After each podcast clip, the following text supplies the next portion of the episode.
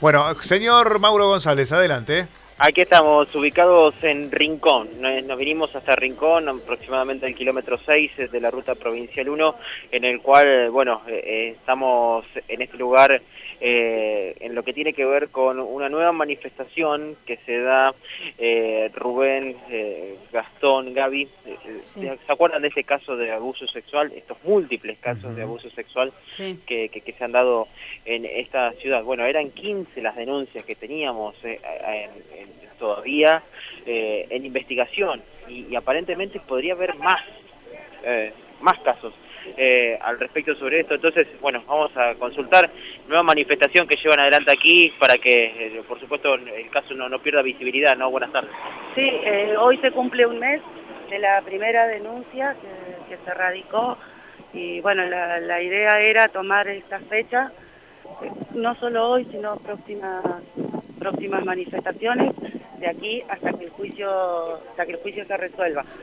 Eh, principalmente el motivo de que estamos acá es que Solange Alteriza, imputada por, por abuso y corrupción de menores, eh, está libre, no, la medida cautelar no fue la prisión preventiva y, y por otra parte, no menos importante, que Alicia Reina aún está prófuga.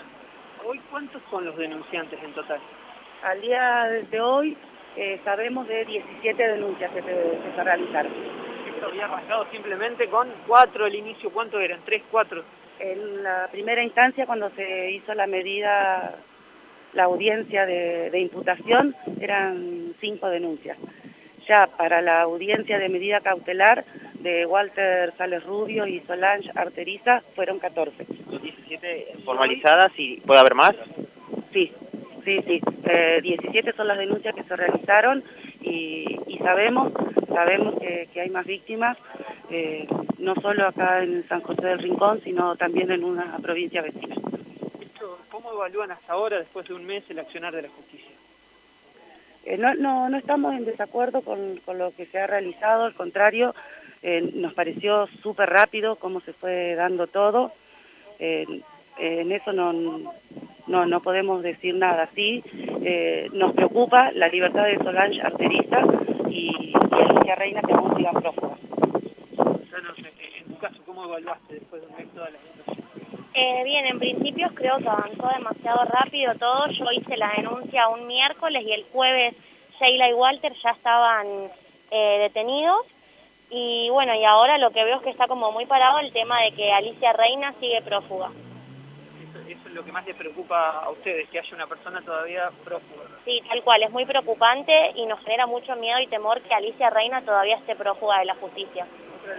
Ahí lo escuchábamos en esta manifestación que se está llevando adelante en el Rincón, kilómetro 6 aproximadamente de la ruta provincial 1, estamos en el ingreso a la ciudad. Eh, donde se está llevando adelante esta manifestación.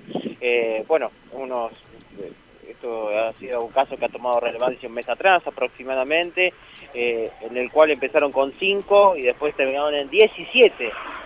17 y pueden ser más los casos de abuso sexual y que ellos lo han comentado, eh, tienen notificados, saben de algunos casos más que todavía no han sido denunciados y que son de otras provincias. Así que imagínense todavía todo, todo lo que el, trabajo que tiene que llevar adelante la justicia, ¿no? Un montón, un montón de trabajo, Mauro.